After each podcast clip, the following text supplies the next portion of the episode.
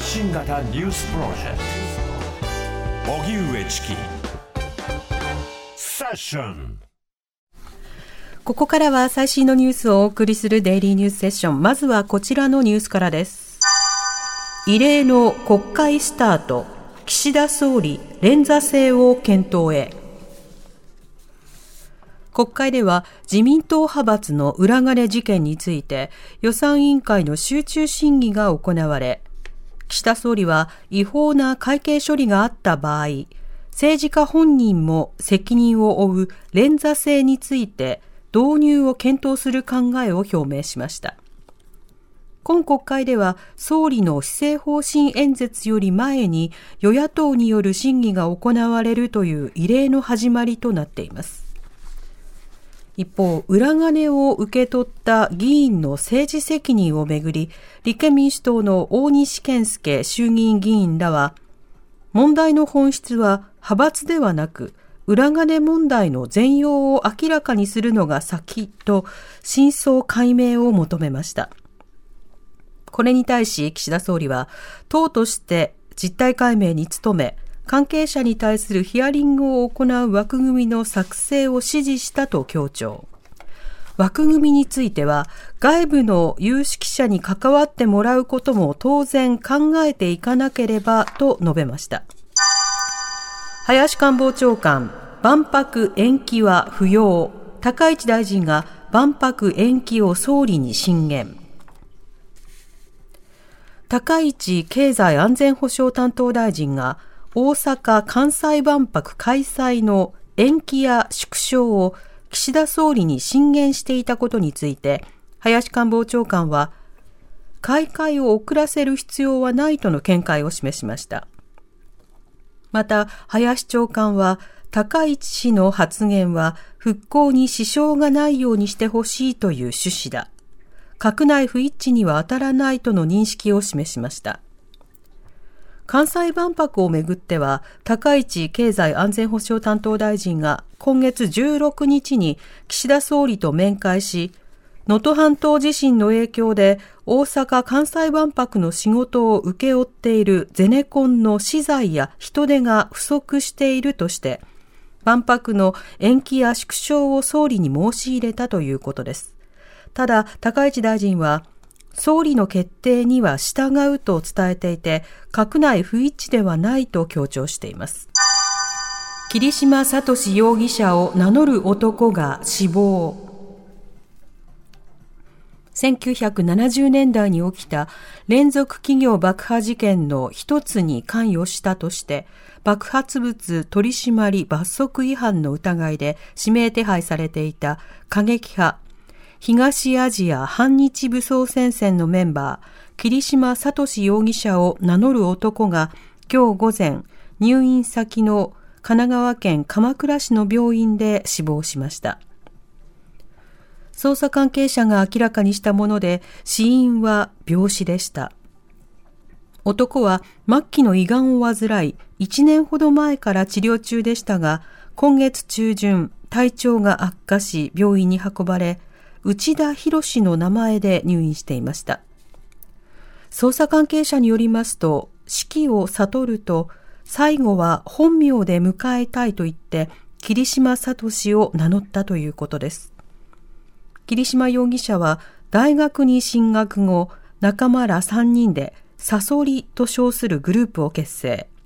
その後、有名企業を狙って爆弾闘争を続けていた東アジア反日武装戦線の活動に参加していました。東アジア反日武装戦線は12件の爆破事件を起こし、桐島容疑者を除く9人が逮捕されています。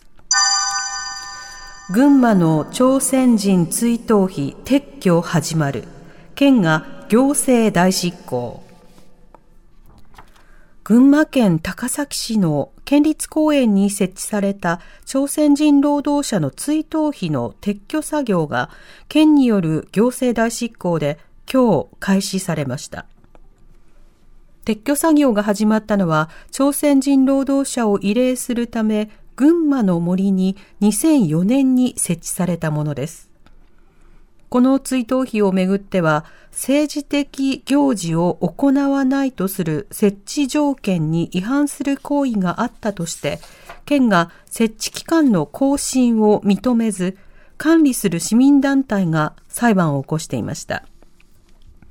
裁判は県の判断を適法とした二審判決が確定し、県は今月、行政代執行での撤去作業をすると市民団体に通知していました。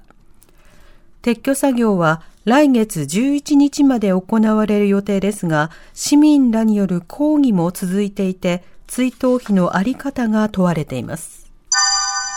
イスラエル襲撃に関与疑惑。国連機関への拠出一時停止で戸惑い広がる。国連パレスチナ難民救済事業機関の職員がハマスによる去年10月のイスラエル襲撃に関与していた疑惑を受け、日本やアメリカなどが資金拠出の一時停止を発表したことに関し、戸惑いや反発が出ているということです。グテーレス国連事務総長は28日の声明で、テロ行為に関与した職員は刑事訴追を含む責任を問われると追及する考えを強調する一方、ガザ市民200万人が日々を生き延びるためにパレスチナ難民救済事業機関の援助を必要としていると指摘。また、拠出を停止した国に対し、少なくとも活動継続を保障するよう強く訴えると呼びかけました。パレスチナ難民救済事業機関のラザリニ事務局長は27日の声明で、拠出停止に関し、衝撃的だと強調。戦時下において一部の個人の犯罪疑惑で、機関と地域社会全体に制裁を課すのは非常に無責任だと訴えました。月面探査機スリム調査を再開。日本初の月面着陸に成功した探査機スリムについて、太陽電池パネルによる発電が始まり、月面の調査が再開されたことが分かりました。スリムは今月20日に日本で初めての月への着陸に成功。また、目標としていた誤差100メートル程度のピンポイント着陸も世界で初めて成功していましたが、着地の姿勢によって太陽電池パネルが西を向いていて電力を得ることができていませんでした。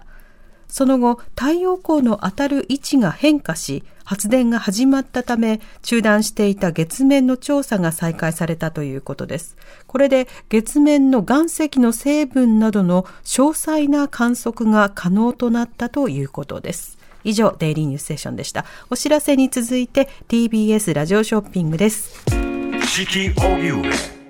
ひろみ南部発信型ニュースプロジェクトセッション